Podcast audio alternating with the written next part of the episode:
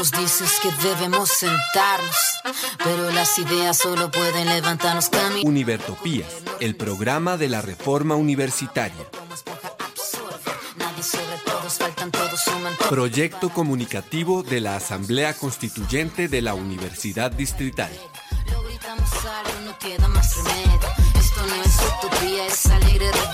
Por una educación como derecho y bien común. Escúchenos en frecuencia libre en las redes sociales y los espacios de encuentro ciudadano de la universidad, el campo y la ciudad.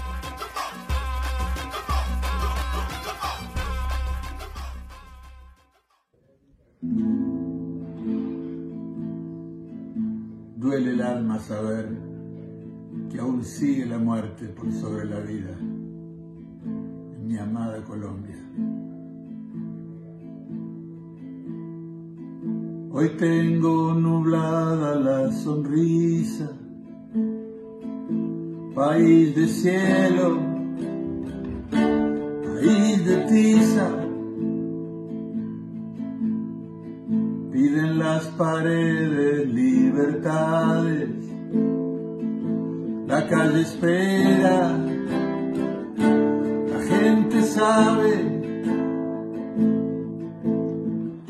es que hay un juramento y hay silencio. Y hay un hombre amor que resucita.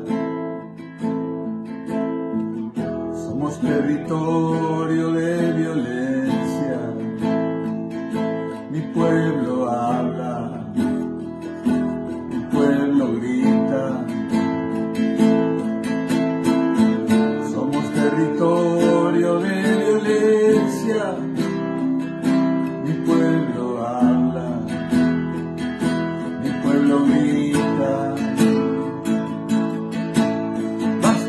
Muerte,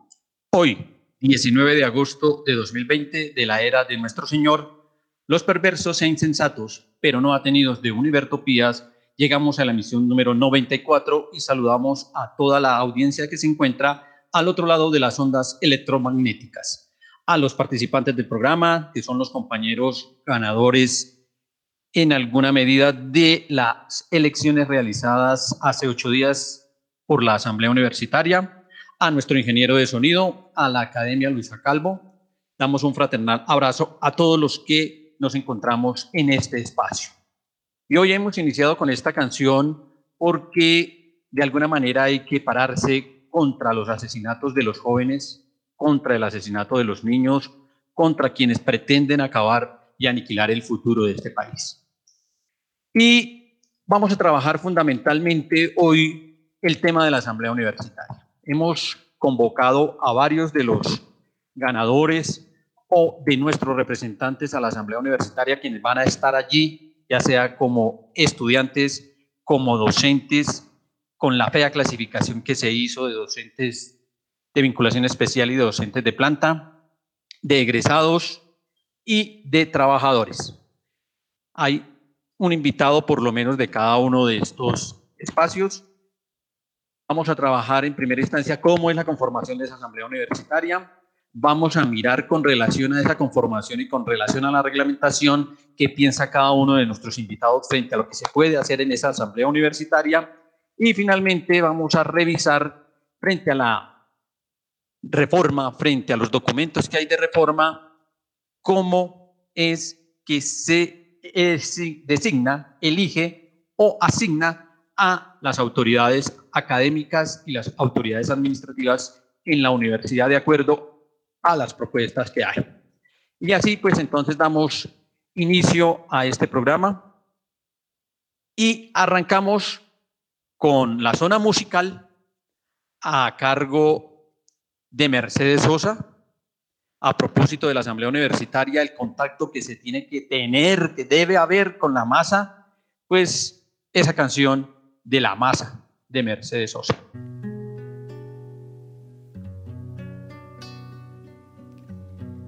Si no creyera en la locura de la garganta del sinsonte, si no creyera que en el monte se esconde el trino y la pavura, si no creyera en la balanza, en la razón del equilibrio, si no creyera en el delirio, si no creyera en la esperanza, si no creyera en lo que agencio, si no creyera en mi camino, si no creyera en mi sonido, si no creyera en mi silencio, qué cosa fuera, qué cosa fuera la masa sin cantera, un amasijo hecho de cuerdas y tendones, un revoltijo de carne con madera, un instrumento sin mejores pretensiones de lucecitas montadas para escena. Qué cosa fuera corazón, qué cosa fuera, qué cosa fuera la masa sin cantera. Un testaferro del traidor de los aplausos, un servidor de pasado en copa nueva, un eternizador de dioses del ocaso, júbilo hervido con trapo y lentejuela cosa fuera corazón, qué cosa fuera, qué cosa fuera la sin cantera.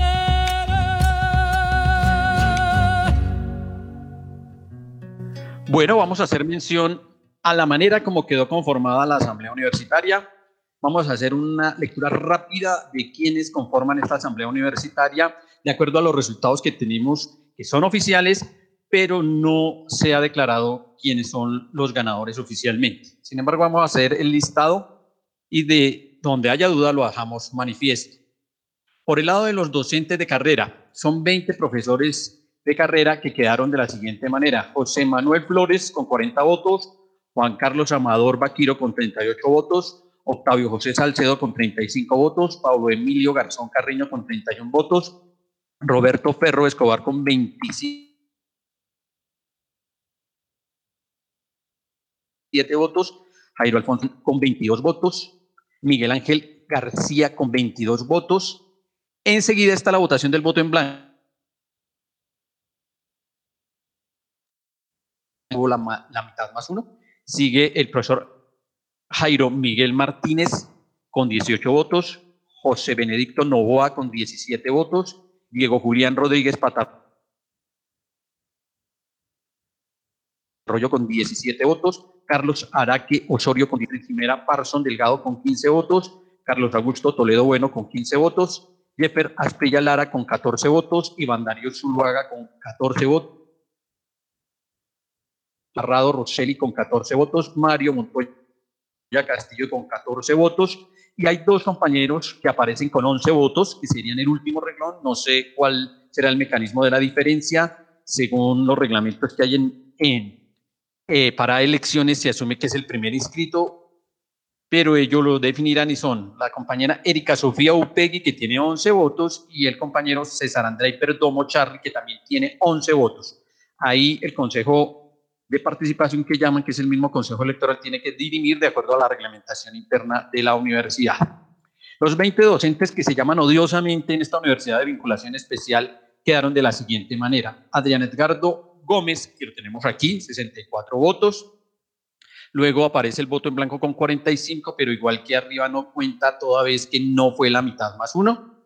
Sigue Eric Otoniel Prieto con 44 votos, Mireya Bernal Gómez con 37 votos, quien está aquí el día de hoy, José Gonzalo Escobar Lugo con 32 votos, Alexander Zamora Belandia con 26 votos, Jorge Fidel Mosquera con 26 votos, Jorge Enrique Forero con 26 votos, Nasli Vargas con 26 votos, José Alfonso Leiva con 24 votos, Juan Carlos Sánchez con 24 votos, Nelson Enrique Barrios con 22 votos, Edgar Ramírez con 21 votos, que, quien está aquí, Oscar Eduardo Cerrato con 20 votos, Orlando Báez Parra con 17 votos, Paola Andrea Vergara Mortigui con 16 votos, Miguel Ángel Delgado Gómez con 15 votos, Ricardo Gordo Moscos con 15 votos, Oscar Reinel Huertas Moya con 14 votos, Jorge Eduardo Porras Boada con 13 votos y cierra también con 13 votos Julio César García Suárez. Están los dos con 13 votos, pero alcanza a entrar el último compañero que hemos mencionado. En estudiantes, que es la lista más larga, vamos a mencionar los nombres de los compañeros. Son Ana María Bomner Peña, eh, Melanie Alejandra Tapasco, Flor Andrea Espitia, Kevin Giovanni López, López, Angie Sofía Franco, Paula Fernanda España, David Camilo Castiblanco, Nicolás González Sande, John Alejandro Guerrero, Paula Andrea Amado Triana, Jamie Castañeda Salamanca, Joyce Villamil, Laura Andrea Suárez, Julián Nicolás Parada, que me parece, tengo la sensación que está aquí en este momento, Mateo Sebastián Valderrama, Aura María Fernández, Wilmer Alexander Rayo, Jason Sebastián Reyes, Ángela Joana Sabogal, Santiago Correa, Nicolás Ortigosa Bermúdez, Jonathan Steven Rojas, Ulises Alfonso Castiblanco, Santiago Ramos Molina, Juan Nicolás González, Víctor Alfonso Díaz, Carlos Mauricio Lagos, Verónica Maguerri Zambrano, Paula Andrea Rojas Andrés Orlando Torres, Edison Mauricio Reaño, César Ferney Rodríguez, Diana Steven Marulanda, Jorge Alejandro Puentes, David Steven Suaza, Ángel David Pérez, Angelín Caterín Torres, Nicolás David Ardila, Lina Flores Fernández, Carlos Andrés Díaz Ortegón. Y hay un empate entre él y la compañera Sara Luna Núñez los dos con 51 votos, el Consejo de Participación tendrá que dirimir cuál de los dos compañeros inicia, porque recuerden que aquí hay lista de elegibles, o sea que inicia uno y de acuerdo a la medida que se vayan retirando, ingresan los que siguen en votación. De los trabajadores están Fernando Moreno Dueñas, Larena Moreno Fajardo, Guillermo Alfonso, César Augusto Bueno, Alexander Muñoz, Betsy Antolines Villamizar, William Ceballos, Pedro Eliseo Duarte, quien está aquí, Álvaro Camargo y Hugo Fernando Leiva, que son los compañeros que entrarían a ser parte de la Asamblea Universitaria por parte de los trabajadores. Y me quedan los egresados. Por los egresados estarían Cristian Damián Castillo Acero, Jaime Andrés Enrique Espinel, David Leonardo Cañas Barón, Víctor Eduardo Vargas Jaramillo, Edgar Augusto Leiva Castiblanco, Olga Janet Quintero, Cindy Marcela Cepeda, Diego Alejandro Olave, Ana María Nates y Jesús Gustavo Vargas Suárez. Ellos son los que quedan dentro de la Asamblea. Esa es la conformación de la Asamblea Universitaria. Y entonces viene la primera pregunta para nuestros invitados, para los compañeros que se encuentran aquí, y es, bueno, frente a esa conformación, pero más frente a esa conformación, porque de pronto muchos de los que están allí no se conocen, pues tenemos una primera pregunta. Entonces lo vamos a hacer en el orden en que aparece aquí el listado y le vamos preguntando a los compañeros que de acuerdo a esa conformación, pero más aún, de acuerdo a la reglamentación que hay en la Asamblea Universitaria, ¿cuál es la aspiración ahora que ya son asambleístas, que ya fueron electos? ¿Cuál es la aspiración de cada uno para potenciar y desarrollar al interior de esta Asamblea Universitaria? Y entonces, como tenemos que hacerlo en un orden, lo voy a hacer en el orden alfabético en que aparecen aquí.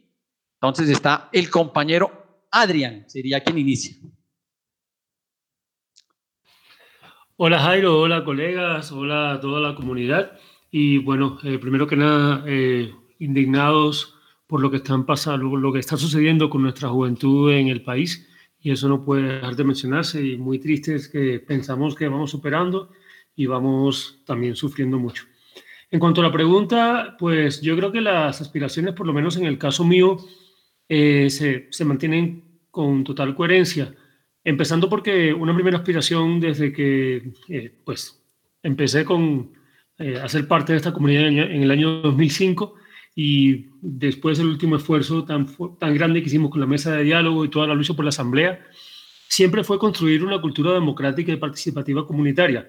Y yo creo que la asamblea universitaria de por sí sería el lugar para ir construyendo esa cultura y esa forma de relación y de comunidad. Entonces, me dicen que se, que se corta. Entonces, esa es la primera aspiración, es lograr que la Asamblea en sí misma sea ya un territorio de participación comunitaria y democrática y en ese sentido eh, fomentar esa cultura y allí mismo nosotros como comunidad fortalecerla y profundizarla. Eso, es lo primero. Lo segundo es mantener un diálogo, una articulación con toda la comunidad, porque esa es la naturaleza de la Asamblea, es el diálogo y la articulación constante con la comunidad. Eh, por mi parte, eh, intentar defender y, y, luchar, digamos, en diálogo, en participación colaborativa, en participación democrática, etcétera, con la retoma de la hoja de ruta, que también fue un proceso comunitario, y eh, la defensa del documento 2017, esa aspiración la mantengo aún, em, y la mantengo porque es para mí lo legítimo en tanto que ese fue el proceso que se avaló, que se validó por la comunidad e incluso en diálogo con el Consejo Superior sobre la base de una hoja de ruta que estaba prácticamente legalizada. Y por último, eh, aprovechar y, digamos, trabajar sobre la base de que si finalmente se logró un documento que, como yo dije alguna vez, si bien no tenía los colmillos de la del 2015, tampoco es la Asamblea de la Contrarreforma, y eh, ya como lo dice el artículo, es el máximo órgano de participación mediante el cual como comunidad incidiríamos en la elaboración de las políticas y planes institucionales de mediano y largo plazo, y en la reforma, y en la reforma y modificación de estatutos y demás, que es la primera tarea según la hoja de ruta de la, Asamblea Universitaria. En ese sentido, creo que esta capacidad de incidencia es una posibilidad eh, que, para mí da un optimismo en las aspiraciones que, tengo yo y que considero que tendríamos como asambleístas siempre sobre la base, insisto, del diálogo y de la construcción colectiva en beneficio de la comunidad. Y por último, plantear que algo que me motiva es que está muy claro, incluso como determinación, y es que la asamblea es el máximo órgano de participación, por tanto, es de por sí el lugar de la comunidad. Eh, en, términos de legitimidad, es el lugar legítimo de por sí. El Consejo Superior es el máximo órgano de gobierno en términos de legalidad y, y lo jurídico y demás, hasta el momento, eh, por supuesto que tiene una autoridad, pero en términos de legitimidad se reconoce evidentemente que la Asamblea es el lugar de la comunidad. Y nos queda la preocupación, por supuesto, de que tenemos que trabajar fuerte como comunidad asamblea, como comunidad total de la universidad y fuerte en términos de diálogo, intercomunicación, etcétera, porque el tiempo va a ser muy escaso y tenemos, no obstante, la preocupación de que a pesar del trabajo que haga la Asamblea, eh, las determinaciones, digamos, que tomaría el Consejo Superior, es decir, como máximo órgano de gobierno. Eso en un poco resumido, pero bueno, eh, manteniendo la motivación y la aspiración y eh, llamando a este diálogo que como comunidad deberíamos fomentar. Muchas gracias, profesor Adrián. Le recordamos a la audiencia que el profesor Adrián sacó 64 votos, fue la votación más alta en el caso de los profesores que llaman de vinculación especial y en general. Sigue a continuación el profesor Edgar Alfonso Ramírez. Muchas gracias, Jairo. Buenas tardes a todos. Eh, Para mí la asamblea universitaria es un momento muy alto de la, de la pedagogía y de la democracia en nuestra universidad, en, en nuestra ciudad, en nuestro país. Eh, porque es fruto de, del aumento de la autonomía, ¿no? A pesar de lo problemática que ha sido llegar a, a la aprobación de la Asamblea, todo el proceso que se ha seguido con los intentos de reestructuración de la universidad, una comunidad madura que exige participar en la dirección de la universidad como lo autoriza la constitución colombiana, exige que se les den más espacios, pero tenemos unos directivos retardatarios que se aferran a la ley 30 y a su interpretación tan pobre de la ley 30 y ellos esgrimen la autonomía universitaria solamente para ellos, no para la comunidad universitaria. Entonces, eh, para mí es un, proceso de crecimiento de la comunidad universitaria en su autonomía ética, en su necesidad de participación. Y eso es lo que deseo para el país. Por eso insisto en las intervenciones en que he hecho, en, que esto también es un proceso pedagógico, tal vez el más importante de la universidad. Si nuestro propósito es la democratización del conocimiento y la, la formación de ciudadanos éticos que transformen este país, la asamblea es, es un momento importantísimo de, ese proceso de formación. Eh, en la asamblea estamos las personas que tenemos un proyecto de universidad. Creemos que la universidad debe jugar un papel más importante hacia adentro de sí misma, hacia la ciudad, hacia el país. Eh, pero están en juego dos conceptos de universidad. Eh, Adrián hacía referencia a todo el trabajo que se hizo y se dejó de hacer en la mesa de diálogo y negociación.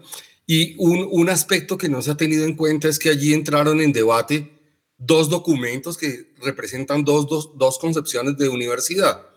Uno, el estatuto constituyente que compañeros, estudiantes, trabajadores, profesores, durante mucho tiempo y de manera voluntaria han, han construido y han consensuado, han deliberado, y la contrarreforma que lideró el rector García con su gente en reuniones eh, clandestinas en nuestra facultad alguna vez estaban reunidos tomando whisky y ahí los vimos y el objetivo de la reunión era que el, el, rector le pedía a los coordinadores de proyectos y a los directivos de la facultad que apoyaran el proyecto de contrarreforma.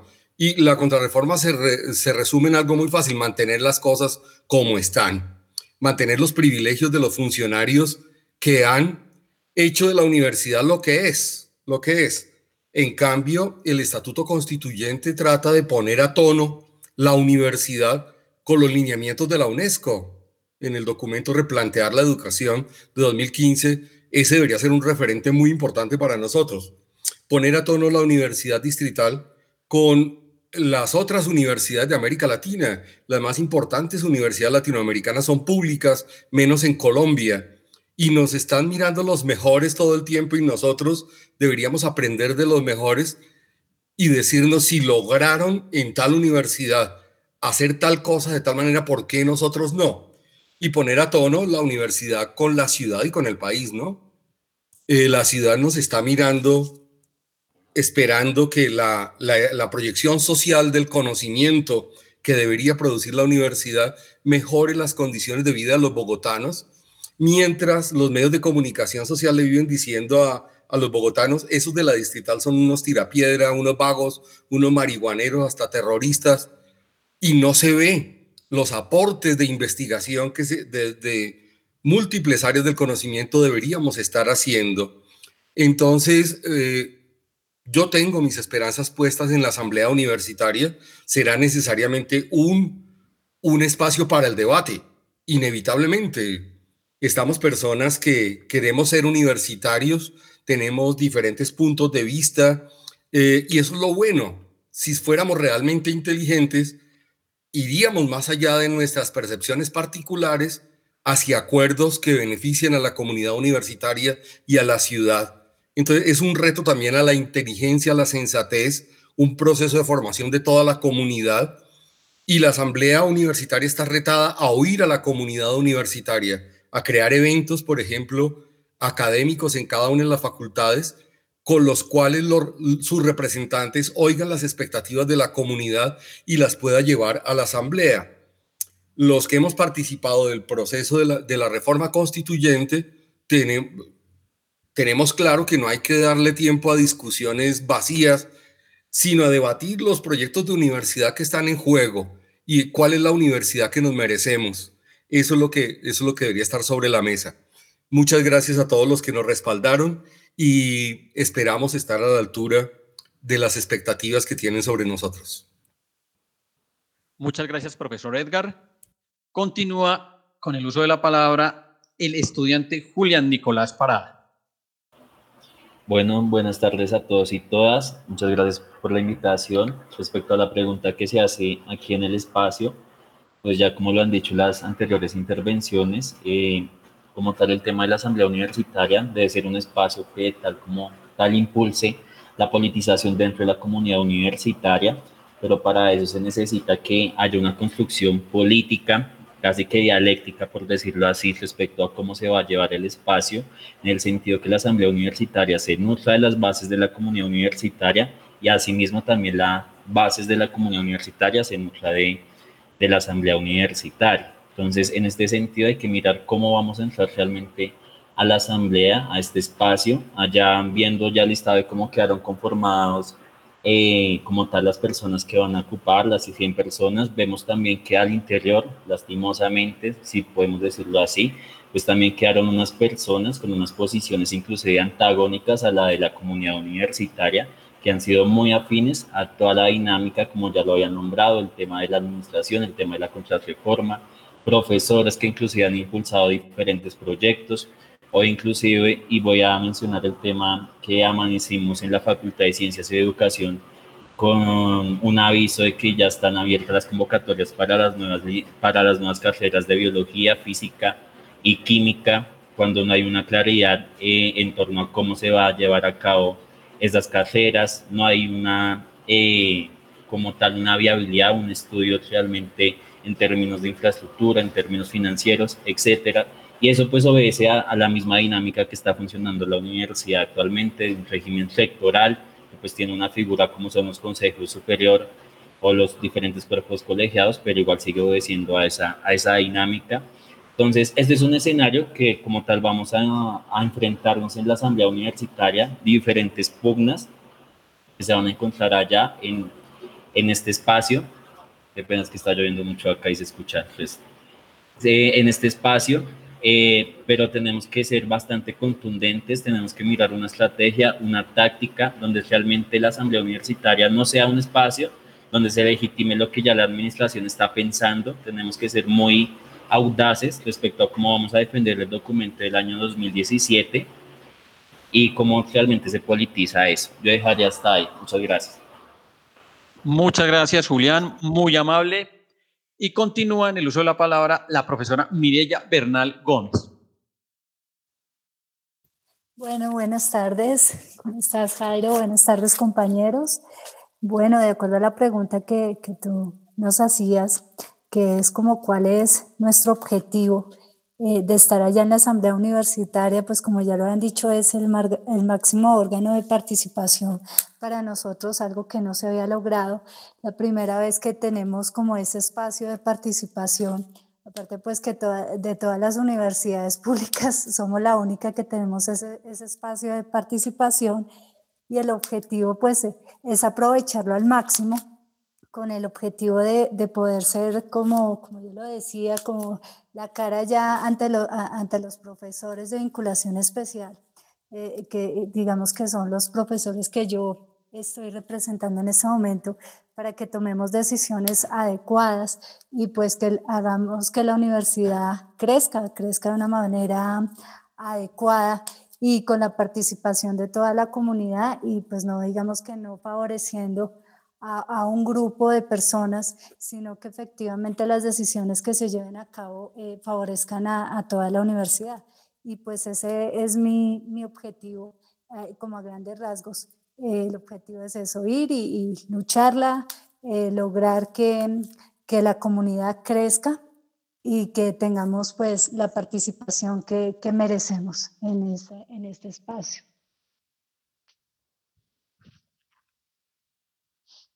Y continúa en el uso de la palabra el estudiante Nicolás David Ardila.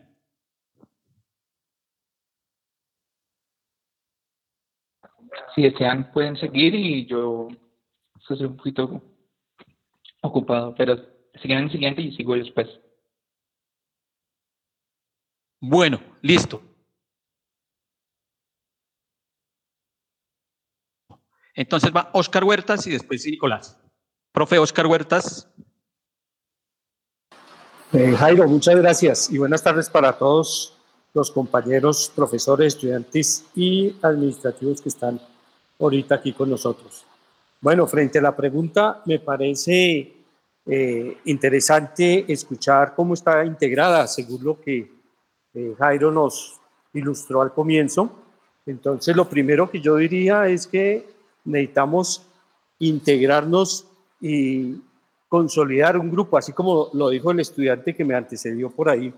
Necesitamos mirar entre los diferentes eh, estamentos que estamos aquí en la asamblea, de buscar esos eh, entornos en común que tenemos, ¿cierto?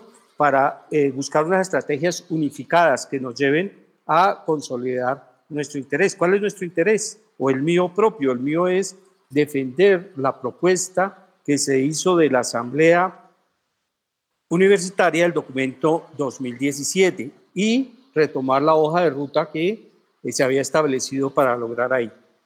Tengo algunas, eh, digamos así, divergencias frente a si lo logramos en el sentido de que esta asamblea universitaria, ¿cierto? Eh, es solamente consultiva.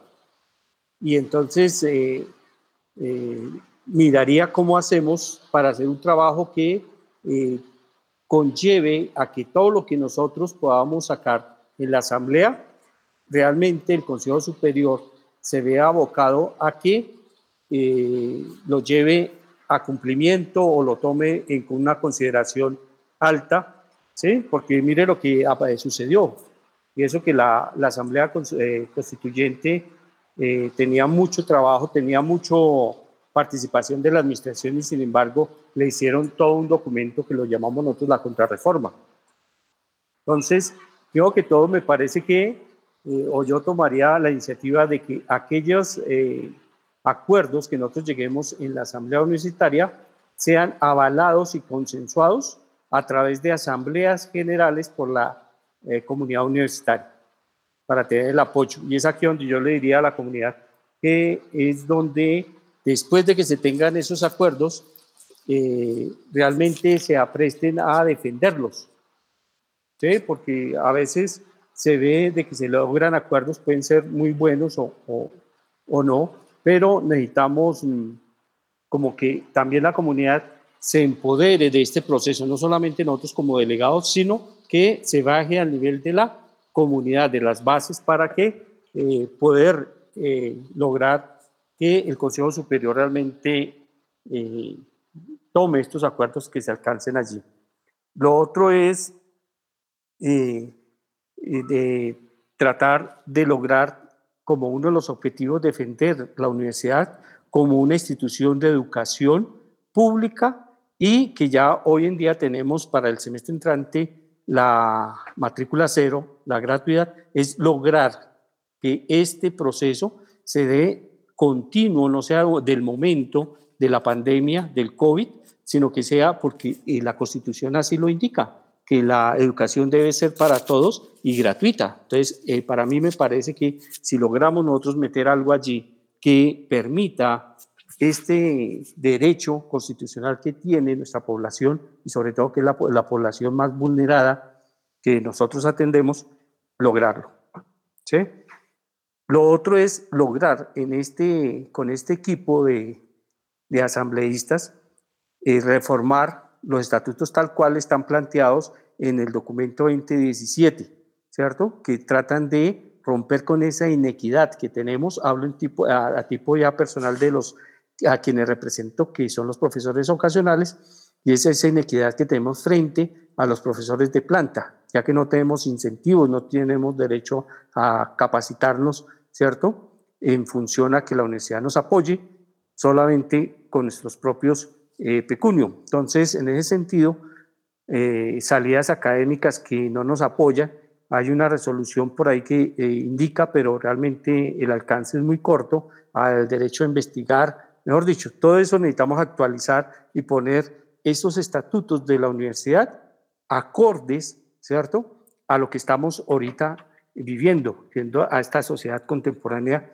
que tenemos ahorita, ya que si miráramos nosotros todos los estatutos, eh, están un poco desfasados o descontextualizados y necesitamos llevar a, eso. ¿sí? Entonces, lo que, por ejemplo, eh, con lo que el gobierno nos impone ahorita de la acreditación de alta calidad, ¿cierto? Uno de los parámetros que se miden allí es los, la, la vinculación de los profesores, donde se establece que la vinculación debe ser 80 de planta y 20 ocasionales. Y hoy en día la universidad se encuentra con los porcentajes opuestos. Tan solo el 20% son de planta y 80 somos ocasionales. Entonces, realmente para cumplir con esa demanda que, la que el Estado nos impone de acreditarnos, pues la universidad tiene que estar acorde a, esas, a esos requerimientos. Ese sería como mi aporte, Jairo. Muchas gracias y sigo atento a la reunión. Muchas gracias, profesor Oscar. Y continuamos entonces con un trabajador, con el señor Pedro Eliseo Duarte. ¿Cómo está, don Pedro? Y cuéntenos. Bueno, compañeros, muy buenas tardes. Eh, me agrada estar nuevamente con ustedes. Eh, felicitar, digamos, a todos los que nos ponemos, digamos, ponemos el pecho para sacar, digamos, la universidad adelante. Un saludo muy especial a, a los docentes a los estudiantes y inclusive a los mismos administrativos que no, no, en este momento no está sino Pedro Duarte, vuelvo y lo digo, no me he reunido con ellos, estoy aprendiendo de ustedes, pero la, la aspiración más grande que yo he tenido acá es de sacar, digamos, este proyecto adelante. Estoy totalmente de acuerdo que aquí se hizo un documento, duramos como, duramos durante cinco años un proceso muy grande, que inclusive la misma administración de, de este momento, pues ha terminado, digamos, las cosas a, ha sacado un poco, no ha replanteado un poco de cosas de que las ha sacado brochazos, hemos sabido, digamos, cuáles son las inconsistencias que hemos tenido, pero la aspiración más grande que nosotros tenemos ya la tenemos acá, que es el objetivo de que ya hay conmigo 100 personas que vamos a representar y ojalá en este grupo seamos la mayoría. Ustedes saben que aquí hay mucha gente infiltrada que desafortunadamente eh, llegaron y llegaron fue de paso porque unos trabajamos y otros vienen a hacer la tarea. Y lo digo con respeto, sin eh, dañar eh, susceptibilidades. ¿Cuál es la idea? La idea mía es eh, seguir, digamos, apoyando el proceso de los estudiantes, el proceso de los mm, docentes en su totalidad. No puede ser posible que aquí haya, digamos, muchos docentes que son de carrera y simplemente buscan son los cargos administrativos. Entonces, eh, la etapa, digamos, que yo tengo en este momento es cuando nosotros empezamos a hacer el proceso con, con todos los, inclusive con los diferentes sindicatos que estuvimos en la pelea, era que buscáramos la unidad. Y de esta manera es que la vamos a buscar buscando cómo podemos hacer un documento lo más factible que nos sirva, digamos, a todos.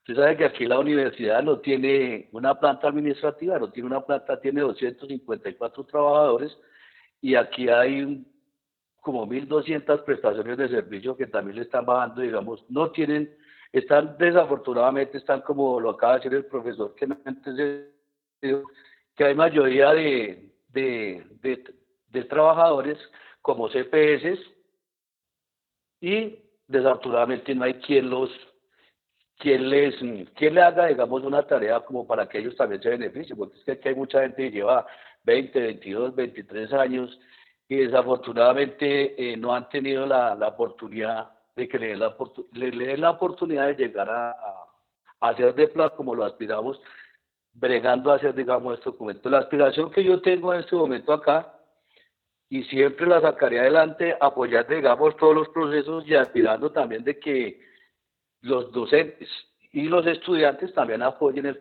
el propósito que nosotros tenemos, es del estatuto de carrera y el estatuto de personal, que ya eso también se ha venido trabajando mucho, mucho tiempo atrás, y fue ese logro que prácticamente lo teníamos, nos los barataron un poco, vimos compañeros que fueron administrativos que nos hicieron zancadilla en una época cuando eh, eh, la parte, eh, los jefes de nosotros, pues empezaron a hacernos muchas zancadillas para que dicho, dicha dicha propuesta, pues que no llegara a, un feliz término.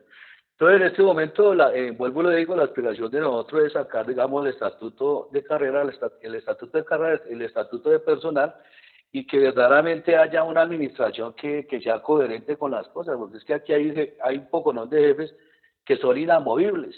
Aquí por lo menos ellos se turnan los puestos, sale uno de una jefatura, le dan la otra, le dan eso. Entonces, todo esto se trata de organizar y hacer un trabajo consecuente que nos salgan las cosas de la mejor manera. Eh, aspiro a que más compañeros de nosotros, y es una propuesta que yo hago acá, no la había hecho porque pues yo soy invitado y yo estoy totalmente de acuerdo que hay que defender el documento que hicimos, pero la idea es que ojalá varios compañeros que salieron, digamos, salieron elegidos en la parte, digamos, de los administrativos, pues vamos a ver qué personas se, se nos van a unir a este proyecto. Eh, felicitar, digamos, a todos los compañeros que no han dejado, eh, no han dejado, digamos, de hacer su trabajo, porque todo esto lo han venido haciendo. Hay mucho docente que está comprometido, muchas personas que estaban muy comprometidas en este sentido, y esto, estos son, estos son los medios que nos sirven para que nosotros saquemos esto adelante.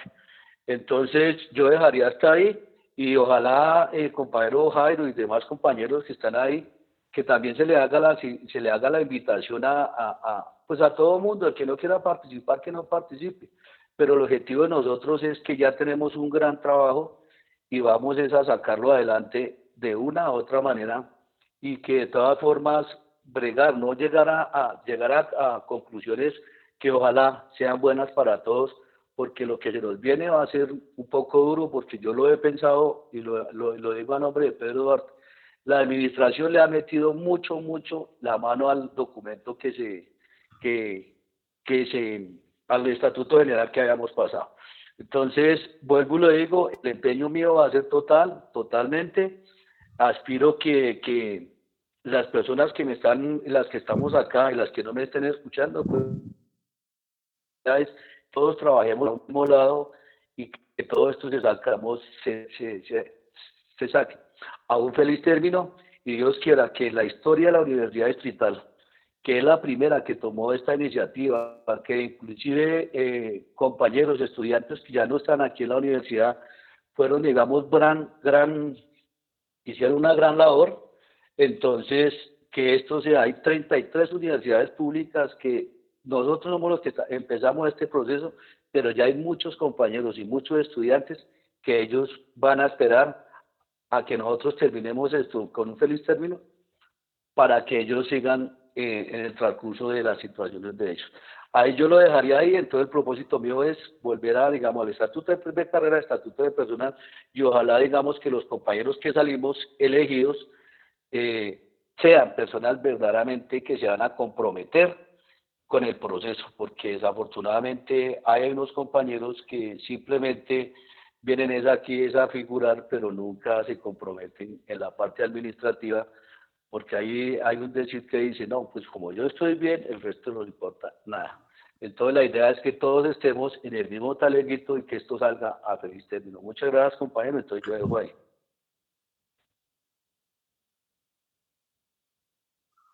Gracias, Pedro. Ahí está la voz de los trabajadores y nos quedan dos estudiantes. Nicolás David Ardila primero. Bueno, muchas gracias. Eh, pienso que el principal objetivo eh, mío para estar en la asamblea es eh, evitar la corrupción en la universidad. Es una cosa de las que nos ha sacado mm, el mayor presupuesto y hay que evitarlo. Espero que se haga una implementación por parte de la asamblea de una auditoría ante la universidad permanente, no que sea seis meses como lo oí decir de la alcaldesa, que sea permanente, que la asamblea esté encima de los ojos de esta auditoría. También pienso que hay que mejorar la infraestructura. No hay calidad en la educación si no hay una buena infraestructura. Necesitamos mejorar muchos laboratorios, muchos em, salones, que eso también es parte de la calidad y que no podemos seguir abriendo programas y eh, haciendo que entre más gente si no tenemos eh, calidad en la educación y eso es lo que debe primordial, la calidad antes de la cantidad de gente que se eduque, porque si tenemos una educación mala no vamos a tener profesionales de calidad. Pienso también que eh, hay que trabajar por la por la para que los para evitar la deserción de los estudiantes. Los estudiantes su principal razón de deserción es que no tienen trabajo ni tienen eh, la capacidad de poder generar ingresos y estudiar a la vez. Pienso que la universidad debe trabajar en ello para generar vacantes o generar empleo a estos mismos y que no salgan de la universidad. Eh, pues esos son los principales eh, motivaciones que me llevaron aquí a la asamblea y pienso que siendo así podremos mejorar un poco la universidad de lo mucho que falta. Gracias. Gracias a usted, Nicolás. Muy gentil. Y cierra este primer segmento Santiago Rivera. Buenas tardes, gracias a la invitación del profe, a los que nos escuchan y a los presentes. En primer lugar, eh, quiero digamos, manifestar mi preocupación, un rechazo y digamos angustia frente a las diferentes masacres que se han venido eh, gestando en, las últimas semanas y lastimosamente hoy amanecemos con, con otra masacre, eh, digamos que se gestó en, Nariño, de aproximadamente 12 jóvenes muertos. Eh, en segundo lugar, quiero recalcar el hecho de, pues digamos, cuál fue el escenario previo, por decirlo así, que nos impulsó a, que la propia administración, eh, digamos que aprobara la, la, asamblea universitaria y básicamente pues es, es el último paro que culminamos o que se culminó este, este año, ¿sí? Y eso refleja incluso que ya, ya nos va dando luces de que la asamblea universitaria va a ser un escenario eh, que si bien, digamos, se considera eh, el máximo órgano de participación de la comunidad universitaria, fundamentalmente será un escenario y un mecanismo también eh, de, de, de, disputas, ¿sí? en donde, como ya lo venían manifestando intervenciones anteriores, eh, principalmente pues el compañero Julián, vemos que se enfrentarán, por decirlo así, incluso intereses casi que antagónicos o totalmente antagónicos frente a las aspiraciones de, de la comunidad universitaria. Eh, y pues eh, en ese sentido, eh, quiero recalcar que, que, mi aspiración es también digamos, una aspiración que hemos venido construyendo con los diferentes espacios de participación en las asambleas de, de, de, carrera, las asambleas de facultad en general. Y es básicamente pues una aspiración colectiva. Principalmente, pues vamos fundamentalmente con, digamos que por la, por la aprobación del documento de reforma del año 2017, ¿sí? Eso incluso, eh, digamos que ya nos permite dar unos, o permite pensar, digamos que unos lineamientos frente a lo que debemos hacer incluso eh, nosotros y nosotras como actuales eh, representantes de la Asamblea Universitaria. Y es básicamente una tarea principalmente de pedagogización y digamos que fomento frente en primer lugar a, pues a la comunidad universitaria sobre realmente qué es la Asamblea Universitaria, en segundo lugar a que también haya un proceso de identidad y de apropiación frente al documento de la reforma del año 2017. Y digamos que en ese sentido, pues eh, también se, incluso se va a garantizar que haya, eh, digamos que un, un, relacionamiento de poder, si bien digamos que incluso eh, no se podría reflejar en su totalidad como tal en la asamblea universitaria, sí se reflejará en, en, el interés general de, de la comunidad universitaria. ¿sí?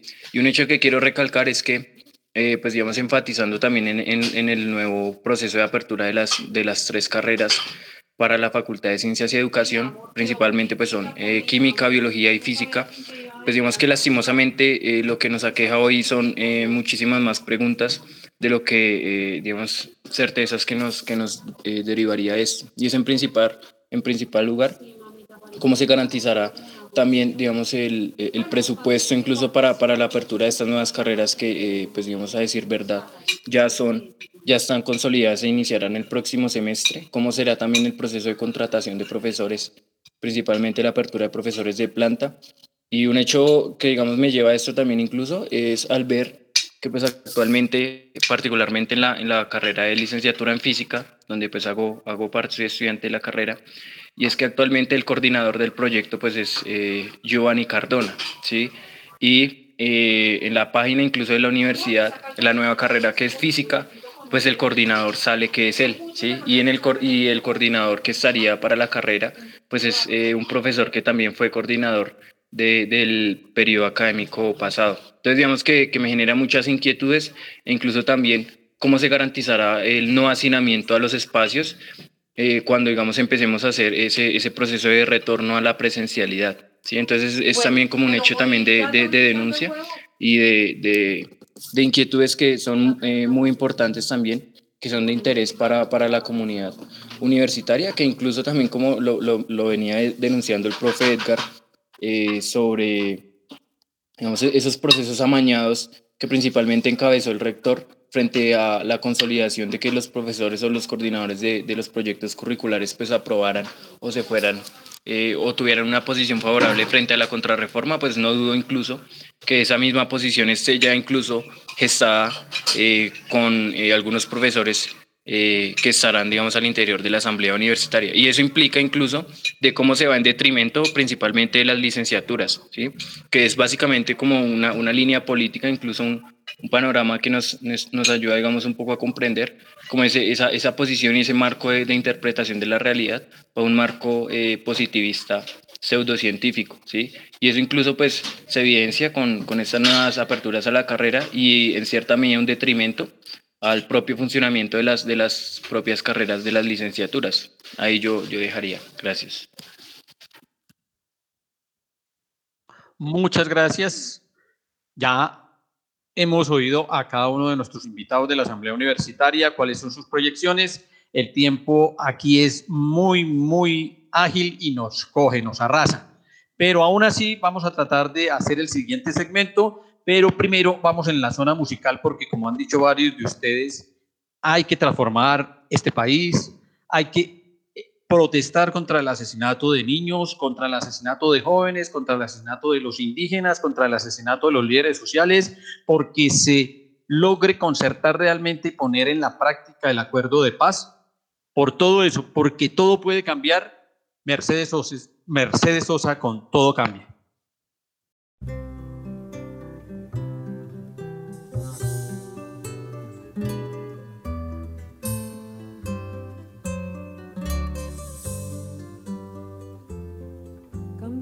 Superficial, cambia también lo profundo, cambia el modo de pensar, cambia todo en este mundo, cambia el clima con los años, cambia el pastor su rebaño, y así como todo cambia, que yo cambie no es extraño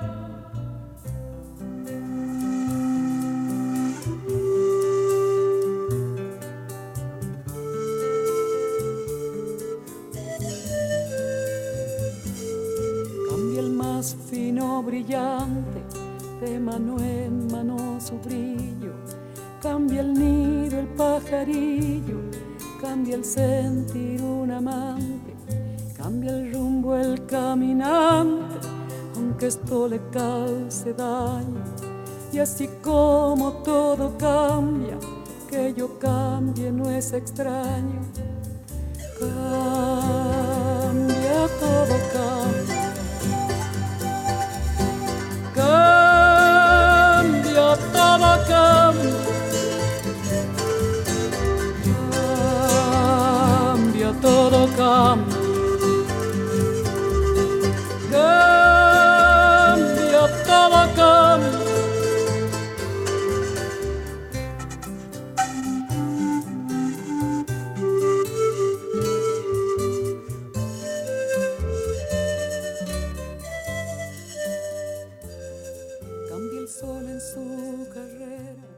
Bueno, vamos a la siguiente parte de nuestro programa. Vamos a hacer el análisis que semanalmente hacemos del documento de reforma.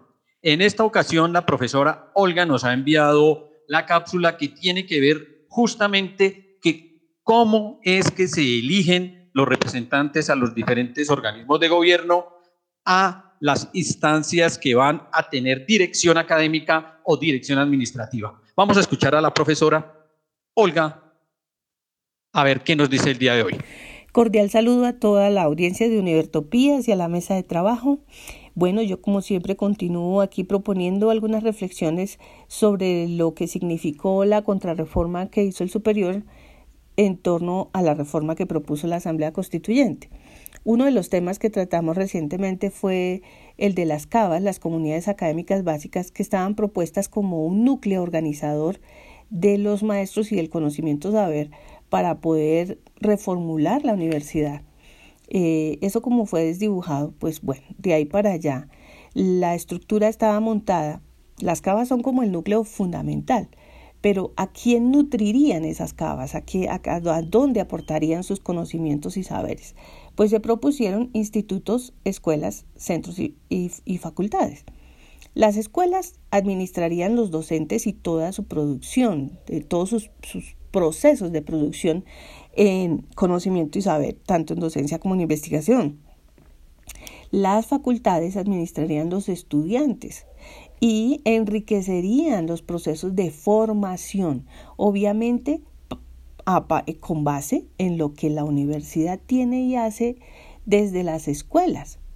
Y los institutos y los centros pues son el canal de comunicación entre la universidad y la sociedad en función de lo que se desarrolla en las escuelas y facultades.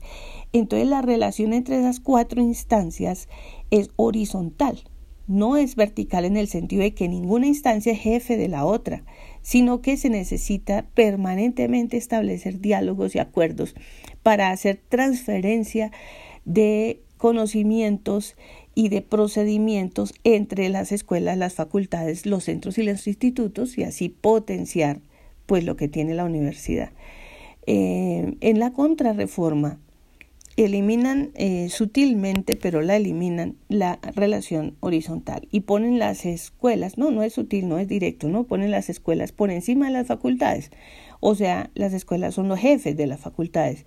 Entonces, eso ya no es una relación horizontal, eso es vertical. Entonces, las unas dependen directamente de las decisiones de las otras, que además las otras dependen directamente de las decisiones del rector y del superior. O sea, volvemos a una jerarquía vertical que no favorece el diálogo ni la construcción colectiva, sino que más bien responde a unos intereses pues, de unos grupos de poder, sea quien sea que esté allí. Eh, otra cosa que, que eliminaron fue los tiempos de gobierno y los modos de designación de los directores de esas instancias, porque en la constituyente se propuso que fueran elegidos por voto, bien dentro de la comunidad en general o bien dentro de las comunidades específicas, por ejemplo, de los consejos de institutos o de los consejos de centros, pero elegidos. Y elegidos por tres años. ¿Por qué? Porque el periodo del rector es de cuatro años en esa propuesta. Y se buscaba que no coincidieran los periodos de gobierno de los decanos con el rector o de los directores de escuela con el rector, precisamente para darles independencia política y que pudieran dedicarse a trabajar académicamente en proyectos trazados por las facultades, las escuelas, los institutos y los centros y no dedicados a responder los intereses particulares de un rector o un grupo de poder que se, que se monta pues en un, en un periodo pero ellos vuelven y unifican todos los periodos de gobierno con el del rector. Entonces volvemos a lo mismo. Y también eliminan las posibilidades de votación, de elección de algunos de esos directores eh, y le dan la potestad a un consejo que proponga una terna para que de la terna el rector decida quién es el director de centro o, o de escuela o de facultad. Entonces, pues volvemos a lo mismo. Bueno, ahí está la reflexión de la profesora frente a la estructura académica en general, frente a la modificación que se hace de los periodos de parte de una propuesta y de otra. Entonces vamos a permitir la intervención de los compañeros que así lo quieran sin pasarnos de un minutico. Está el profesor Adrián Gómez. Gracias, Jairo. En esencia, hay que estudiar a fondo el documento, es la pedagogía que tenemos que hacer con la comunidad.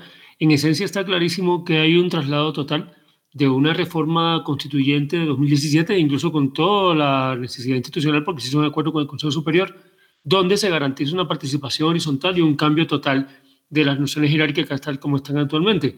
Sin embargo, la contrarreforma, en esencia, lo que tenemos que entender es que la contrarreforma se, se amarra, se ata, se resiste en un sistema piramidal de arriba hacia abajo, donde eh, se mantiene mismo, la misma autoridad, la misma el sistema de poder actual, pero además de eso se reafirma la noción de eh, poder centrado en vicerrectorías y rectorías. De hecho, la vicerrectoría académica se mantiene igual.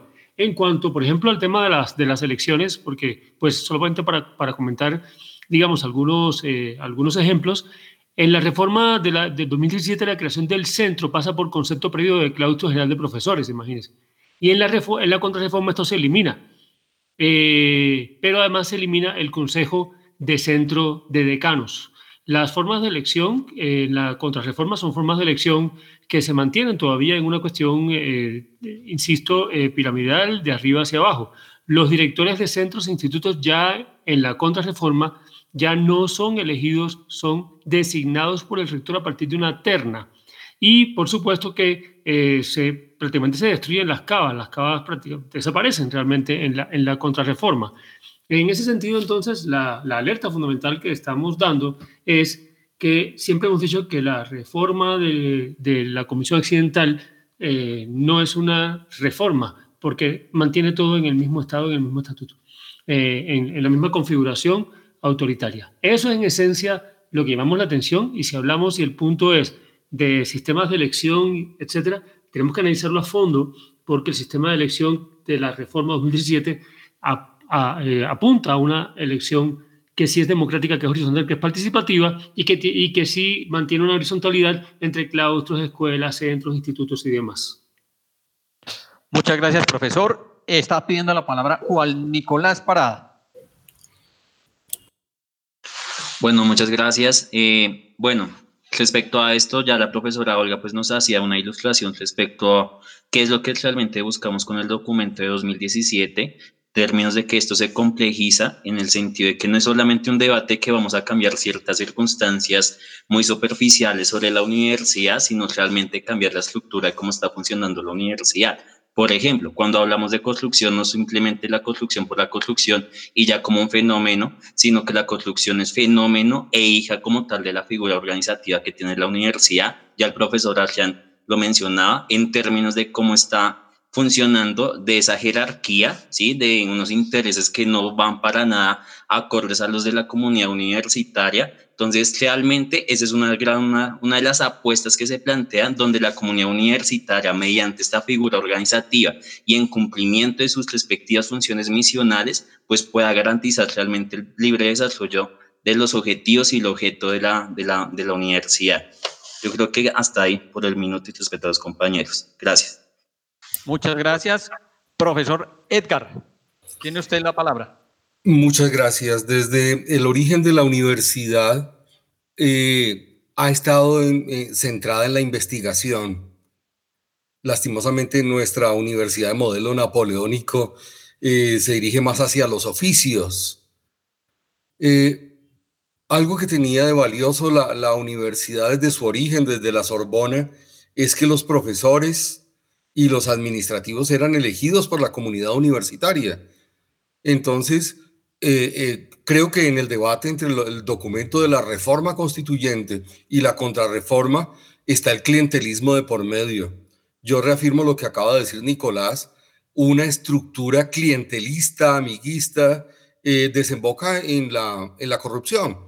Su afán es mantener los privilegios de ciertas personas que no está claro qué aporte le hacen a la, a la universidad.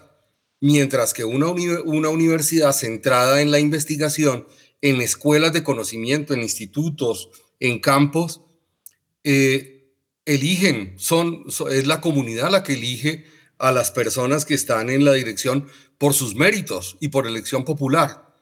Debemos llegar a que la universidad sea ejemplo para el país de elección democrática de quienes coordinan el bienestar colectivo y elegidos por sus méritos, por su gestión. Eh, los resultados de la gestión de esta administración hablan muy mal. Se acabó el semestre y no acabaron de entregar las tabletas y cantidad de estudiantes no van a poder matricularse porque no tienen recursos para ello, porque no tienen los medios, técnicos para poder hacerlo.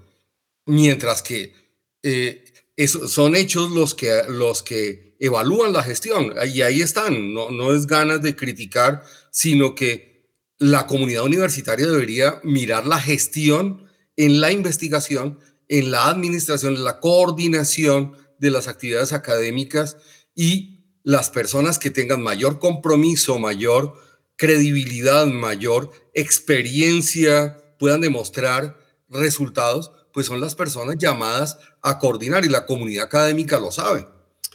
Gracias.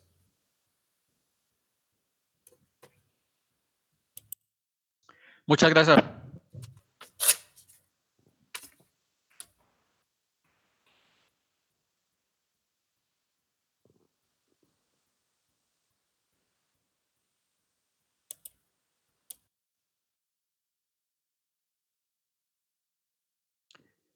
Bueno, parece que tenemos problemas con Santiago. Se le cortó la comunicación.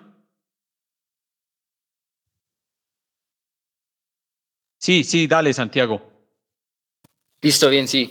Esto es incluso reflejo de también con base en las, las intervenciones anteriores y, el análisis que hacía la profe Olga.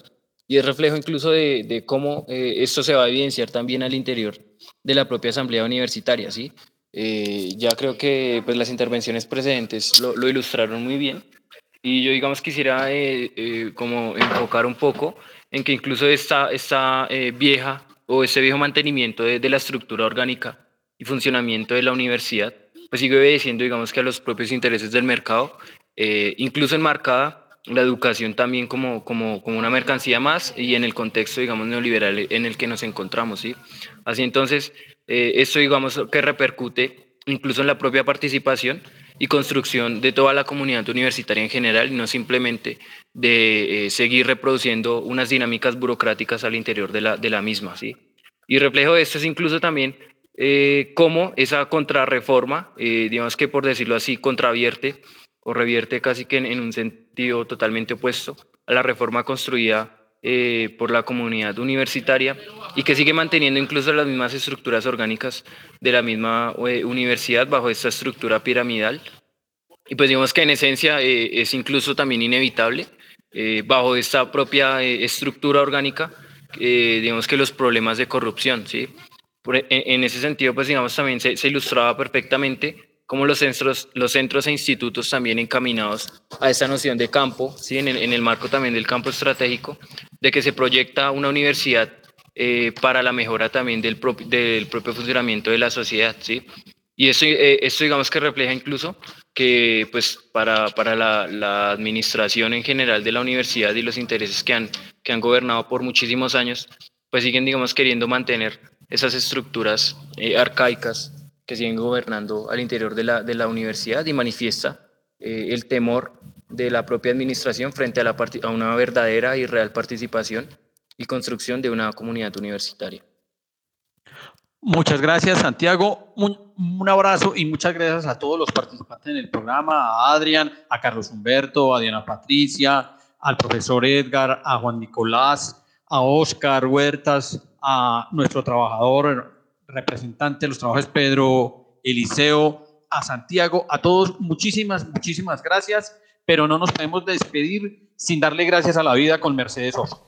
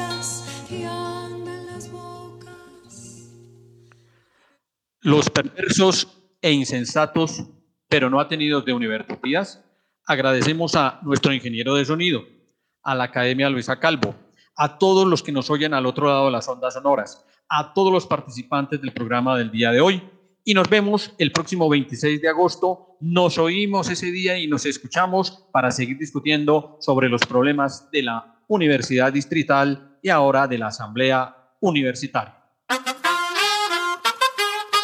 Tú nos dices que debemos sentarnos, pero las ideas solo pueden levantarnos camino. Univertopías, el programa de la reforma universitaria.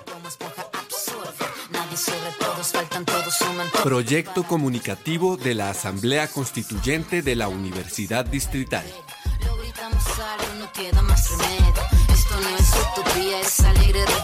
Por una educación como derecho y bien común.